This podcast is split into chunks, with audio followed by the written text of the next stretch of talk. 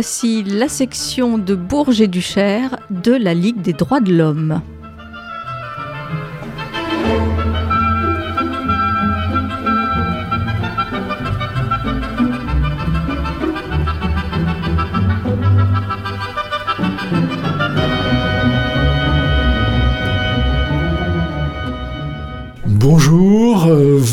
Vous êtes de nouveau en train d'écouter l'émission mensuelle de la Ligue des droits de l'homme et aujourd'hui nous vous proposons une réflexion autour de la question des luttes des femmes et des mouvements féministes en France et aussi euh, dans le monde.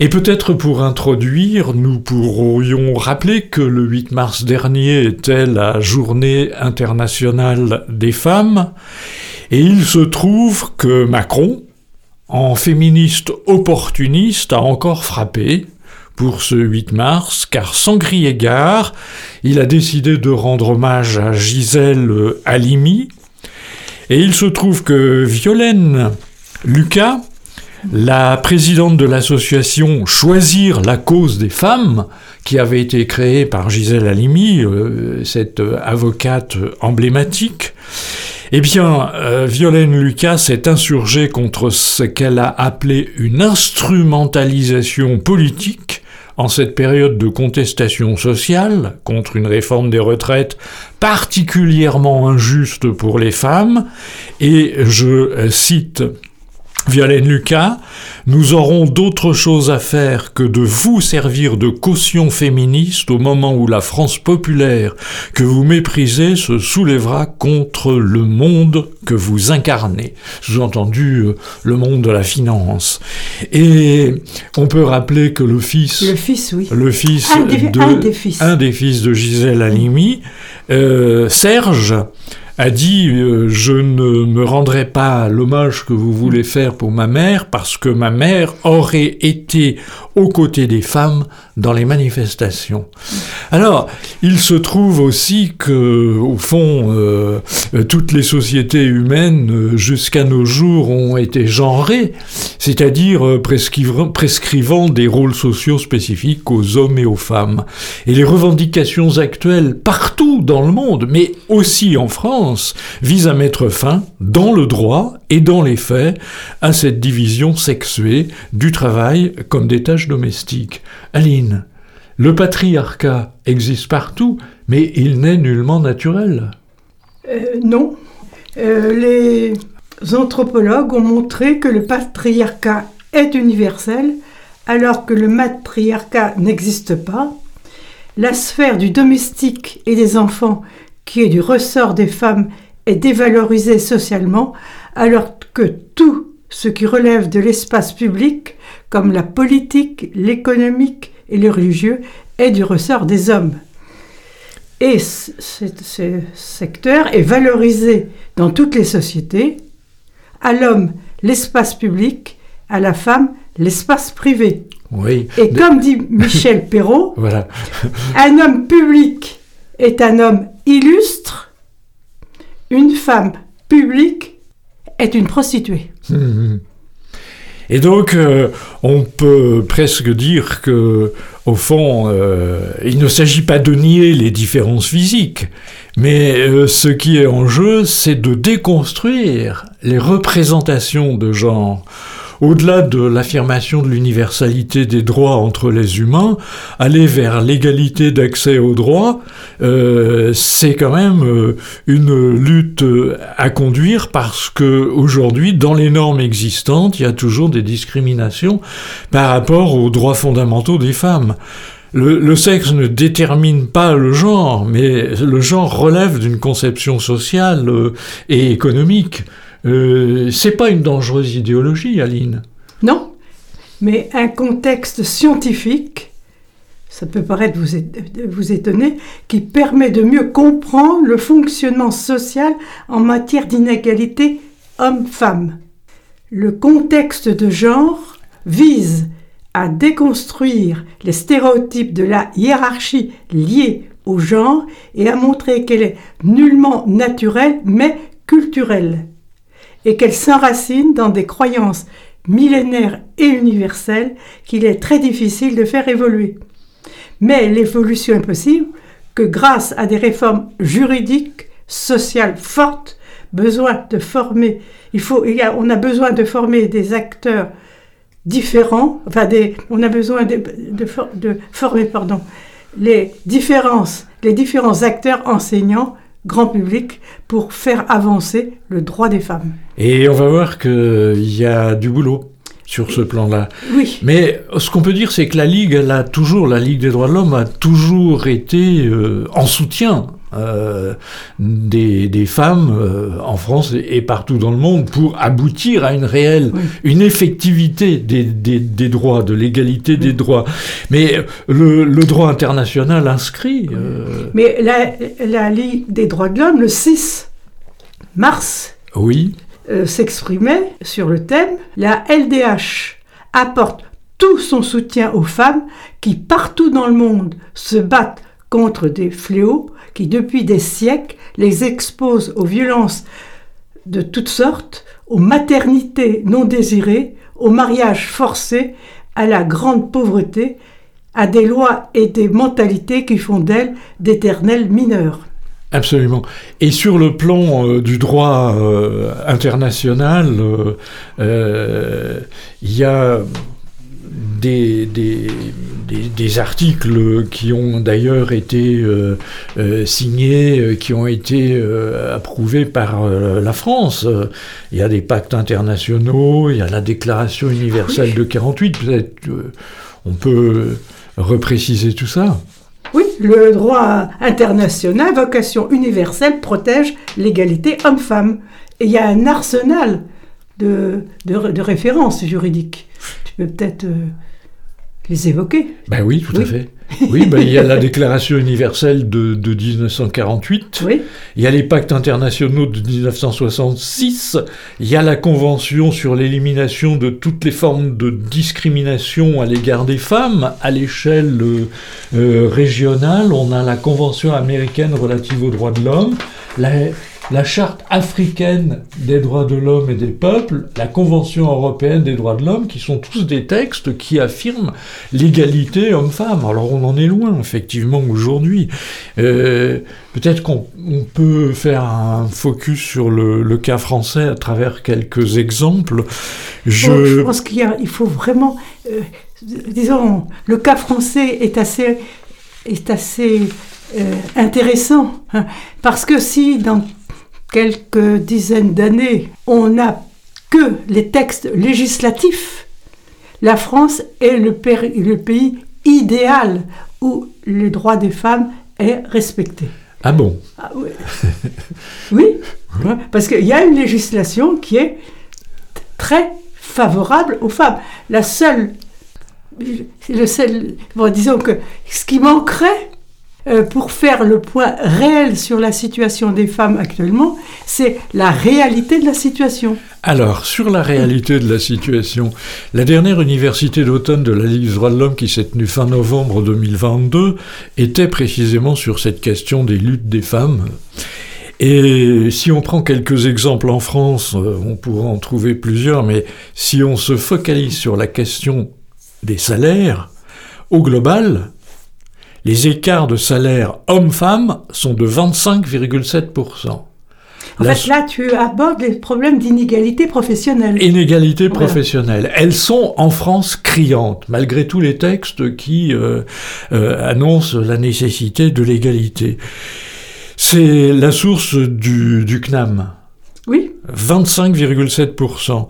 16,3% si l'on considère l'équivalent temps plein. 10,5 à poste identique. En 2022, ça veut dire qu'en 2022, les femmes hmm. ont travaillé gratuitement à partir du 4 novembre. Oui. Et pourtant, et pourtant, en 1972, ça fait quand même 50 ans, une loi française dit à travail égal, salaire, égal.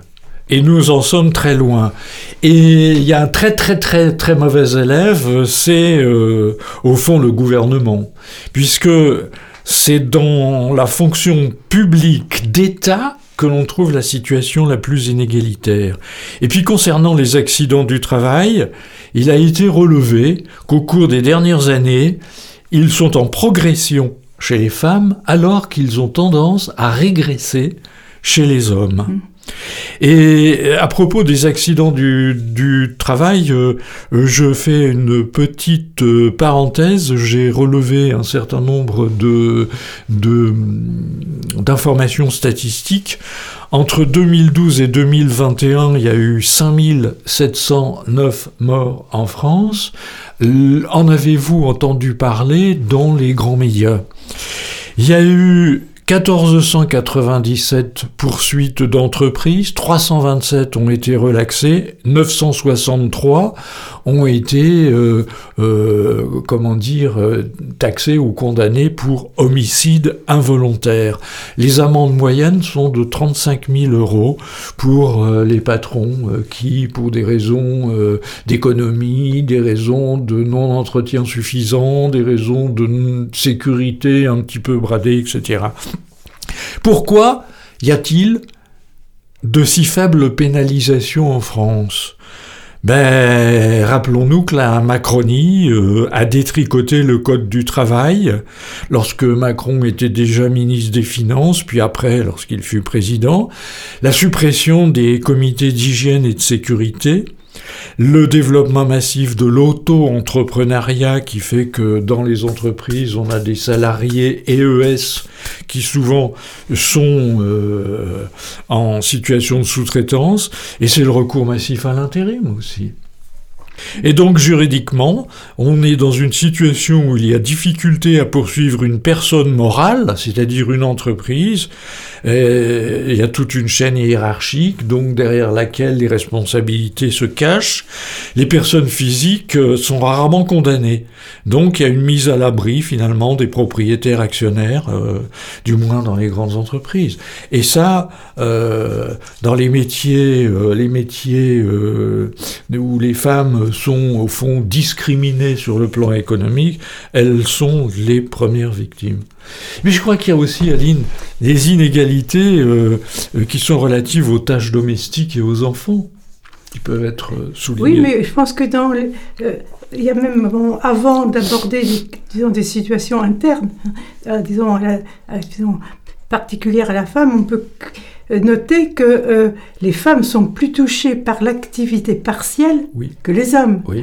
Puisqu'on était en train de faire une sorte de bilan des inégalités professionnelles, elles sont plus touchées par l'activité partielle, hein, puisque 29,3% des femmes ont une activité partielle et seulement 13,7% des hommes. Euh, dans la, description de la situation, il y a aussi la précarité. En 2017, le taux de pauvreté des femmes était de 14,5%. Le taux de pauvreté des hommes n'était pas tellement différent d'ailleurs, de seulement 13,1% enfin, des hommes. 13,7, oui. 1%, euh, 1%, de, de, moins euh, mm. Mm. chez les hommes pour la précarité.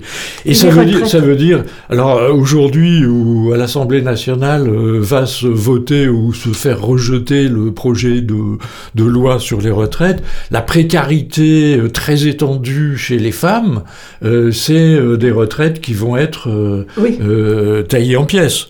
Oui, alors, ben, c'est dans le bilan, hein, une pension pour une femme est en moyenne 42, 42% moins importante que celle des hommes. Et elle est le reflet, la pension de retraite, des inégalités accumulées tout au long de la vie. C'est ça. C'est une forme de synthèse. Et euh, ces inégalités euh, ont de nombreuses causes? Oh oui.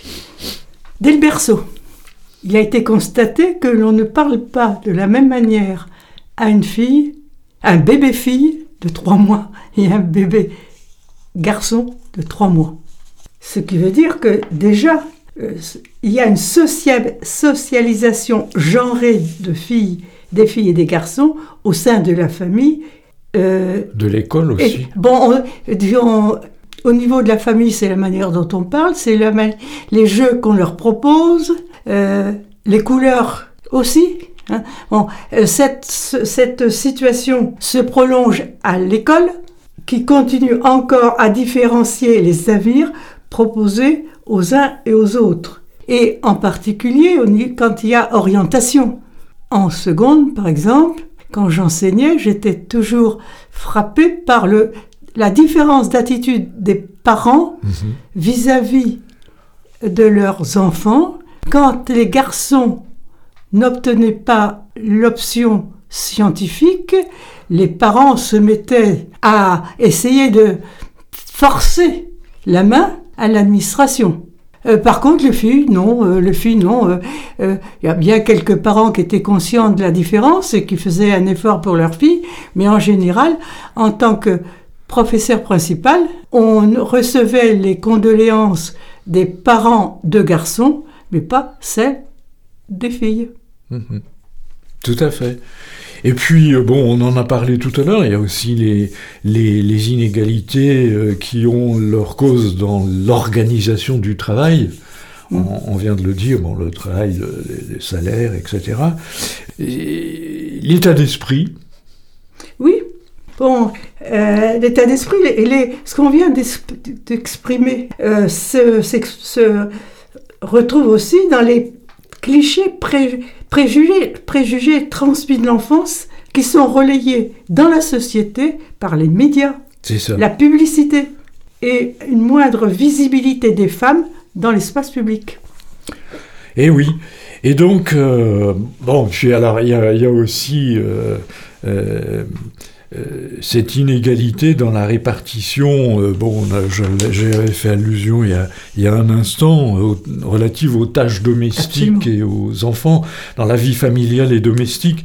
31% euh, des hommes ne participent encore... en rien. En rien ou très peu. Non, c'est carrément en rien. Les 31% touchent, touchent ceux qui ne font rien au niveau domestique. Mmh. Ah, il y a ceux qui font un petit peu et ceux rares qui ont une répartition avec leurs femmes égale aux travaux domestiques. Mhm.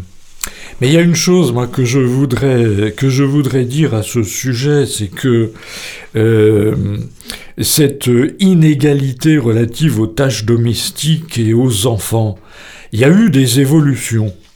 Mais la réalité, la réalité, elle est, je vais dire, je m'exprime peut-être mal, elle est officiellement faussée. Je m'explique. Elle est faussée par les indices de mesure de la réalité économique et sociale.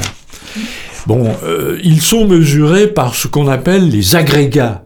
Économique. Les économistes se présentent toujours comme des scientifiques. Il bah, euh, y a une critique quand même que l'on peut formuler.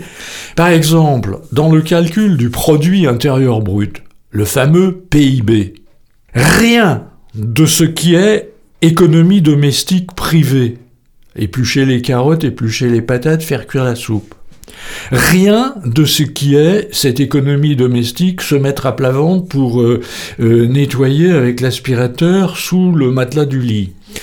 Rien de ce qui est tâche éducative parentale. Rien de tout cela n'est pris en, compte dans le calcul du produit intérieur brut. Or, toutes ces tâches sont absolument indispensables et l'économie française s'effondrerait si elle n'était pas euh, accomplies et elles ne sont pas comptabilisées dans les calculs qui sont présentés au grand public que nous sommes. Euh, euh, tout va bien, Madame la Marquise, nous dit Bruno Le Maire, les indices sont bons, etc. Ben non, non, parce que il y a une immensité d'activités et de tâches qui sont économiques et qui ne sont pas, prises en compte, qui ne sont pas intégrées dans les calculs. En, gros, en gros, il faut le dire. La situation est due à un très joli terme, une ségrégation systémique. Ségrégation systémique, absolument. Et par conséquent, euh, On vient, de, on vient de, de, de, faire déjà un large tour d'horizon de cette euh, vision genrée, et puis euh, de... Oui, mais pas scientifiquement conçue. Mais absolument pas scientifiquement conçu. Mais il y a un deuxième, euh, il y a un deuxième aspect qui me paraît moi très très important, c'est la réflexion à conduire autour des droits sexuels et reproductifs, qui sont des droits reconnus par la Déclaration universelle des droits de l'homme de, de 1948. Pourtant, c'est des situations très inégalitaires dans le monde. Par exemple, la remise en question du droit à l'avortement en certains États des États-Unis. Peut-être qu'on pourrait aborder ce thème quand on abordera l'Europe. Alors, Annie. Excuse-moi. Vas-y, vas-y, vas-y. Bon, pour moi, bon, je, moi, je suis toujours en France. Hein, je suis pas nationaliste, mais je suis en France. Hein, et euh, je crois qu'un des thèmes abordés est les violences faites aux femmes. Oui. Qui se font essentiellement dans le cadre familial. Le bilan de, en 2020, 125 personnes ont été tuées par le partenaire ou conjoint. Ou conjoint, pardon. Alors, c'est sur ces 125 personnes, 102 sont des femmes. Depuis 2017, les faits de violence conjugale enregistrés ont augmenté de 42%. Bon, alors il faut faire une analyse, disons, intelligente de l'explication. Elles ont augmenté déjà parce que la parole s'est libérée grâce à MeToo en particulier, mhm. hein, et qui a, ce qui a incité les femmes à faire cette démarche. Ce qui explique peut-être aussi hein, euh, les violences, l'augmentation des violences familiales, c'est que bon, euh, il y a eu pendant la crise sanitaire des situations favorables aux, tensions internes à la famille. Et pour euh, affiner cette notion de violence faite aux femmes, au cours de leur vie, environ 14 3,5% des femmes et 3,9% des hommes âgés de 20 à 68 ans subissent des violences sexuelles, viols ou tentatives de viol.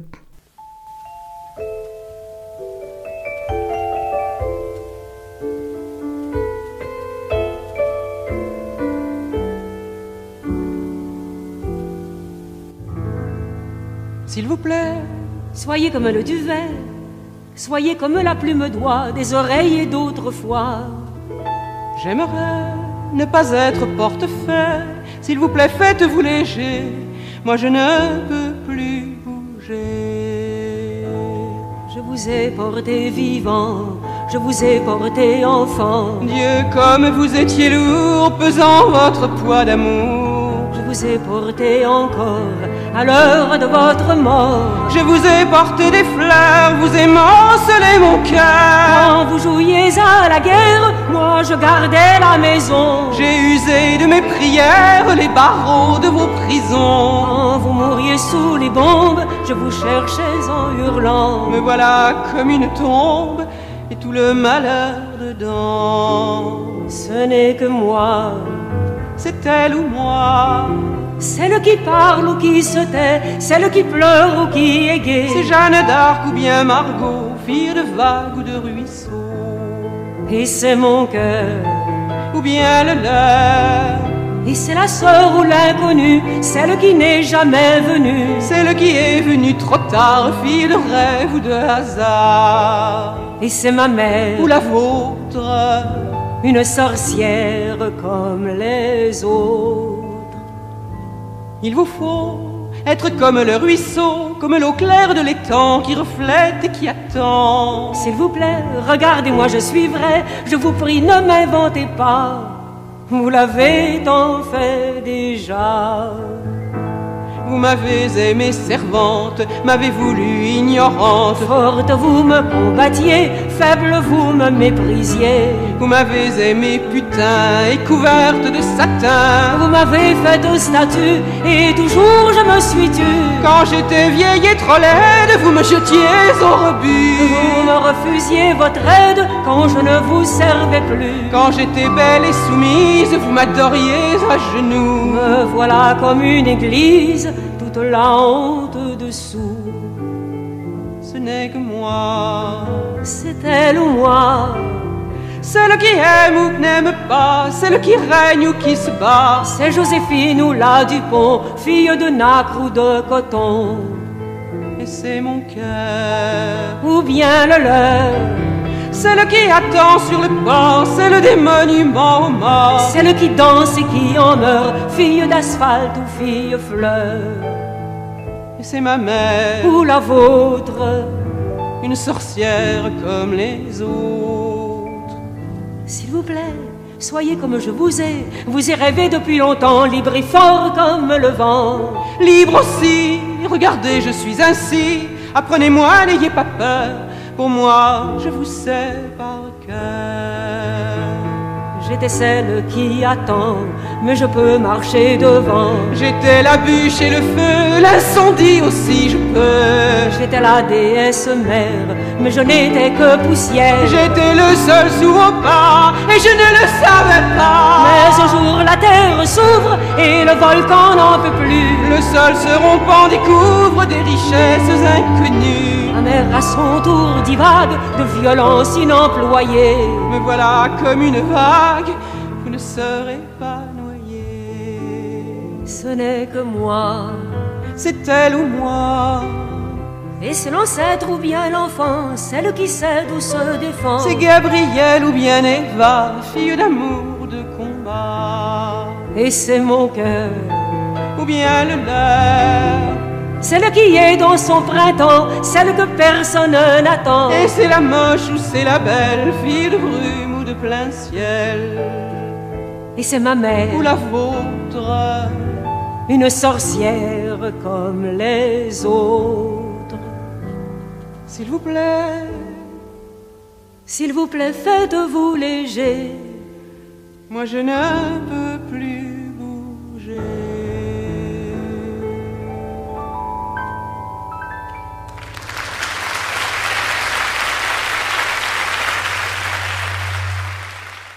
Et donc euh, la France n'est pas euh, n'est pas isolée et elle, Non. elle est elle est Les, les raisons de cette situation en France, elles sont liées à de nombreuses euh, explications. Le chômage, l'alcoolisme, Hmm. la précarité, Mm.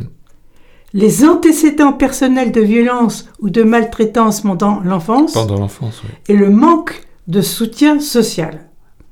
Bon, alors comme on est optimiste, hein, on peut quand même constater qu'il y a hein, des avancées, principalement dans la prise en charge des victimes, Hein, surtout assurée par des associations, mais aussi par l'amélioration de l'accueil dans les commissariats et les gendarmeries, et aussi par la formation des, des professionnels.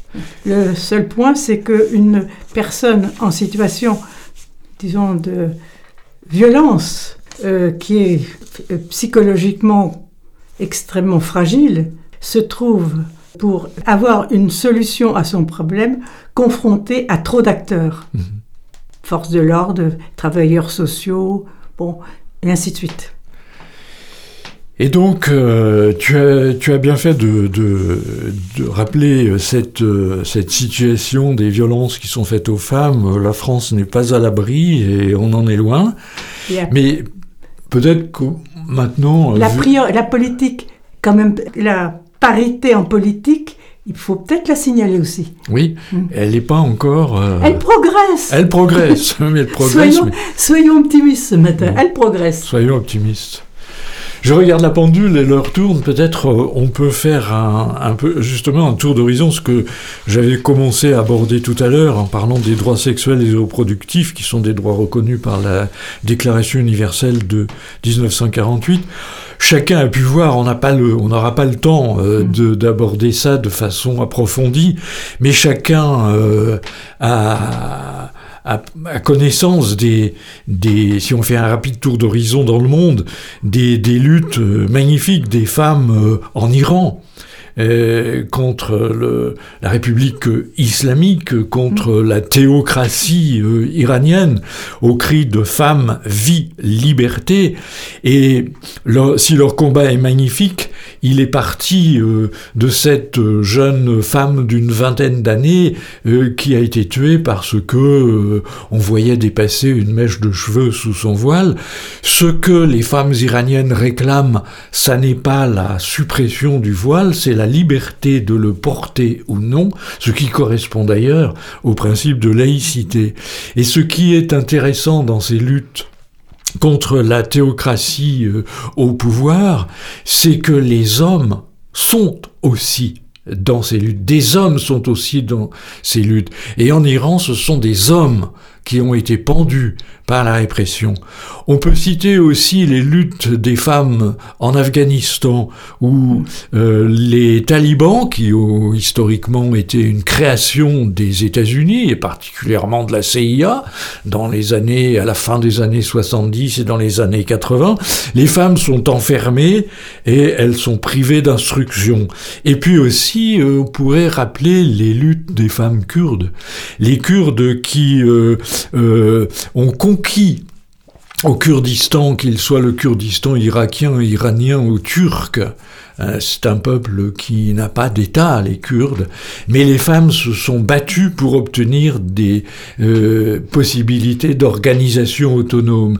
Et on peut saluer deux choses, le fait que les femmes kurdes se soient battues euh, contre Daesh, qu'elles se soient battues euh, à l'époque du combat contre Daesh avec des aides euh, américaines, des aides européennes, et que euh, elles ont finalement, c'est la deuxième chose, été lâchées ensuite dans leurs revendications pour la, mise en place, au fond, d'un État correspondant aux trois Kurdistan dont je parlais tout à l'heure. Il est remarquable quand même qu'en Afghanistan, pour le 8 mars, une vingtaine de femmes ont eu le courage de manifester. C'est quand même extraordinaire. Et puis je voudrais donner, tu, me donneras ton avis, ton accord ou ton désaccord, mais je crois que chez nous, on parlait de la France tout à l'heure, tu parlais encore de la France, euh, les violences faites aux femmes, euh, je crois qu'il y a dans l'état d'esprit euh, d'une majorité d'entre eux, il ne s'agit pas de jeter la pierre à ceux qui ont des conceptions comme celle-ci, mais quelque part en France, qui fut une grande puissance coloniale, on n'est pas sorti euh, totalement de l'esprit colonial. Et je crois qu'en France, euh, nous voyons toujours euh, les musulmanes, et vous avez des partis politiques, je pense à Zemmour, je pense à Le Pen, on voit toujours les musulmanes à travers une représentation coloniale. La femme soumise, la, femme soumise, à, soumise à son mari, qui, qui doit porter le voile, etc. Les jeunes, on parle d'elle comme de la beurette, qui est une dénomination infériorisante. Mmh. Et euh, pour dire vite, je crois qu'il y a beaucoup de femmes blanches qui ne comprennent pas toujours les luttes féministes décoloniales des femmes euh, racisées, euh, qui sont toujours écartées des, décisions et, et ça se fait ça avec la bénédiction des religieux, quels qu'ils soient. Religieux euh, en islam, religieux catholiques, tra traditionnalistes. traditionnalistes, toutes, enfin disons, toutes religions euh, confondues. Mm. Et donc, euh, il y a tout ça. Et puis, sur j'avais abordé tout à l'heure euh, la situation des, relativement aux droits sexuels et reproductifs, elle est très inégalitaire dans le monde. Remise en question dans certains États aux États-Unis. Mais je pense qu'il faudrait faire le point, parce que bon, c'est un phénomène qui est suffisamment important pour que, bon, après que tu, je pense, on ait fait le bilan global, on note hein, en, en finale que ce qui est acquis quel que soit le pays, peut être mis en cause. Tout peut être mis en cause. Euh, donc c'est remis en mm. cause euh, aux États-Unis, en Pologne, en Hongrie. C'est légalisé en Irlande. Ça a été légalisé récemment en Irlande, en Argentine. Et puis il y a la grande question en France de l'inscription dans la Constitution euh, du droit, du droit à l'avortement. Mais disons-le, inscription, projet d'inscription dans la Constitution sans l'appui des droites radicalisées et des droites extrêmes. Hmm. Euh, quand euh, euh, la question avait été posée, on disait Gisèle Halimi au départ tout à l'heure de, de, de, cette conversation, Macron instrumentalisant euh, Gisèle Halimi, euh, un journaliste a posé la question à Marine Le Pen est-ce que vous vous êtes pour la panthéonisation de Gisèle Halimi? Ah, sûrement pas, euh, sûrement pas. Elle, a elle, elle a aidé le FLN. Voilà. Bon, ça c'est, bah, c'est Le Pen dans toute sa splendeur. Euh, faut dire que dans le monde, les mariages forcés sont encore nombreux, que il n'y a que 60% des pays 60% des pays seulement, donc 40% euh, autres, qui euh, sont d'accord avec euh, les stérilisations forcées. 60, 60% seulement des pays ont condamné les stérilisations forcées. Et puis, dans 28% des pays du monde, il faut là encore l'accord du mari pour une pratique contraceptive. Donc les acquis peuvent être défaits euh, extrêmement euh, rapidement et les droits sexuels et reproductifs peuvent être remis en question euh, en cas de privatisation des services de santé. On peut imaginer des résurgences religieuses intégristes. On en connaît euh, dans certains euh, cabinets médicaux ou institutions de santé en France, euh, les catholiques intégristes, les mormons, les évangélistes, les orthodoxes, les musulmans ont leurs intégristes et ont leurs hôpitaux, les cliniques, les cabinets privés, etc. Et donc ça peut être remis en cause. Puis il y a une dernière chose que je voudrais dire, c'est qu'il ne faut pas oublier, elle est mondiale, l'industrie pornographique pornographique. C'est pas du ciné, c'est pas du cinéma, c'est une atteinte à la dignité, c'est une déshumanisation des femmes, c'est une incitation à la violence et aux violences, y compris intrafamiliales dont tu parlais. Et pourtant, il faut quand même le dire, 27% du trafic vidéo, ça représente 27% du trafic vidéo, et il y aurait, paraît-il, en France en tout cas, une consommation assez massive à partir de l'âge de 11 ans. Alors là, il y a aussi un combat à mener. Ben, Peut-être que le moment est venu d'apporter une, petite euh, conclusion. La conclusion qu'on pourrait tirer, c'est que lorsque les combats féministes aboutiront à la fin du traitement différencié entre les hommes et les femmes, dans le droit, mais aussi dans les faits, alors on pourra considérer qu'on est sorti de la préhistoire. Parce que quelque part, avec cette inégalité euh, qui est encore une égalité de droit. Euh, en fait, euh, il y, a les jolis textes des conventions internationales ou des déclarations internationales dont la France est signataire, mais il y a toujours, on le disait tout à l'heure, les inégalités économiques, les inégalités de salaire, les, inégalités euh, dans l'activité professionnelle, tu parlais, Aline, de la précarité, dans le, dans le droit, et puis aussi dans les faits, dans les têtes.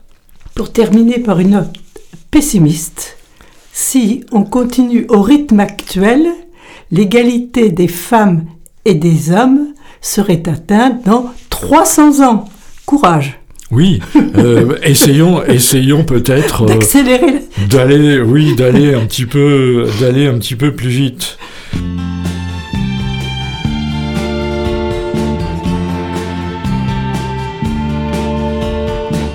Le poète a toujours raison, qui voit plus haut que l'horizon? Et le futur est son royaume. Face à notre génération, je déclare avec Aragon, la femme est l'avenir de l'homme.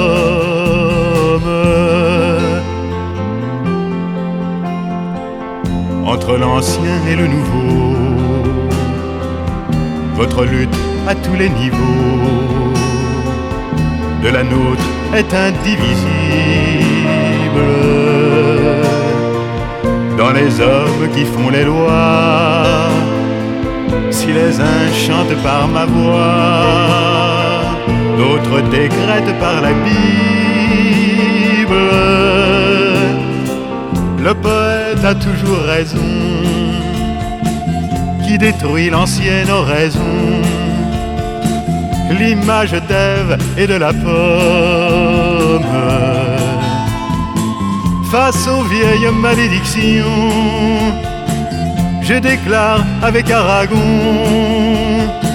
la femme est l'avenir de l'homme.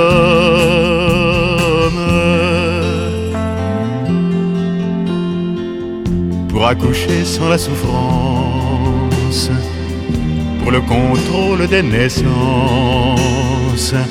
il a fallu des millénaires. Si nous sortons du Moyen Âge, vos siècles d'infini servage pèsent encore lourd sur la terre. Le poète a toujours raison, qui annonce la floraison d'autres amours en son royaume. Remettent à l'endroit la chanson et déclare avec Aragon la femme est l'avenir de l'homme.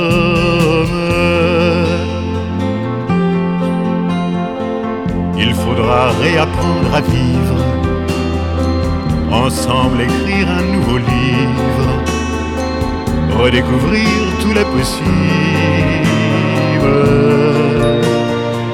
Chaque chose enfin partagée, tout dans le couple va changer d'une manière irréversible.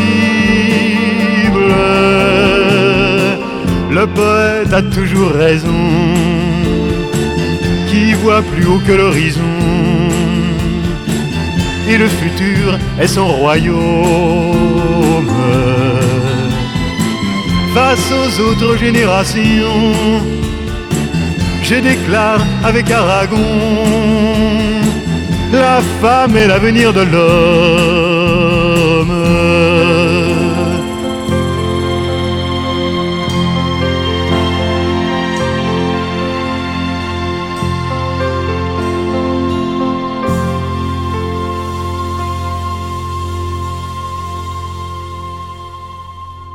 Voilà, donc euh, on, aura sans doute l'occasion de revenir sur cette question, elle est majeure. Voilà. Bah, c'est quand même le problème de la moitié de l'humanité. Voilà, c'est euh, la moitié du ciel. Oui. Voilà. Les femmes sont la moitié du ciel. Eh bien, au mois prochain, pour la prochaine émission mensuelle de la Ligue des droits de l'homme, section de Bourges et du Cher.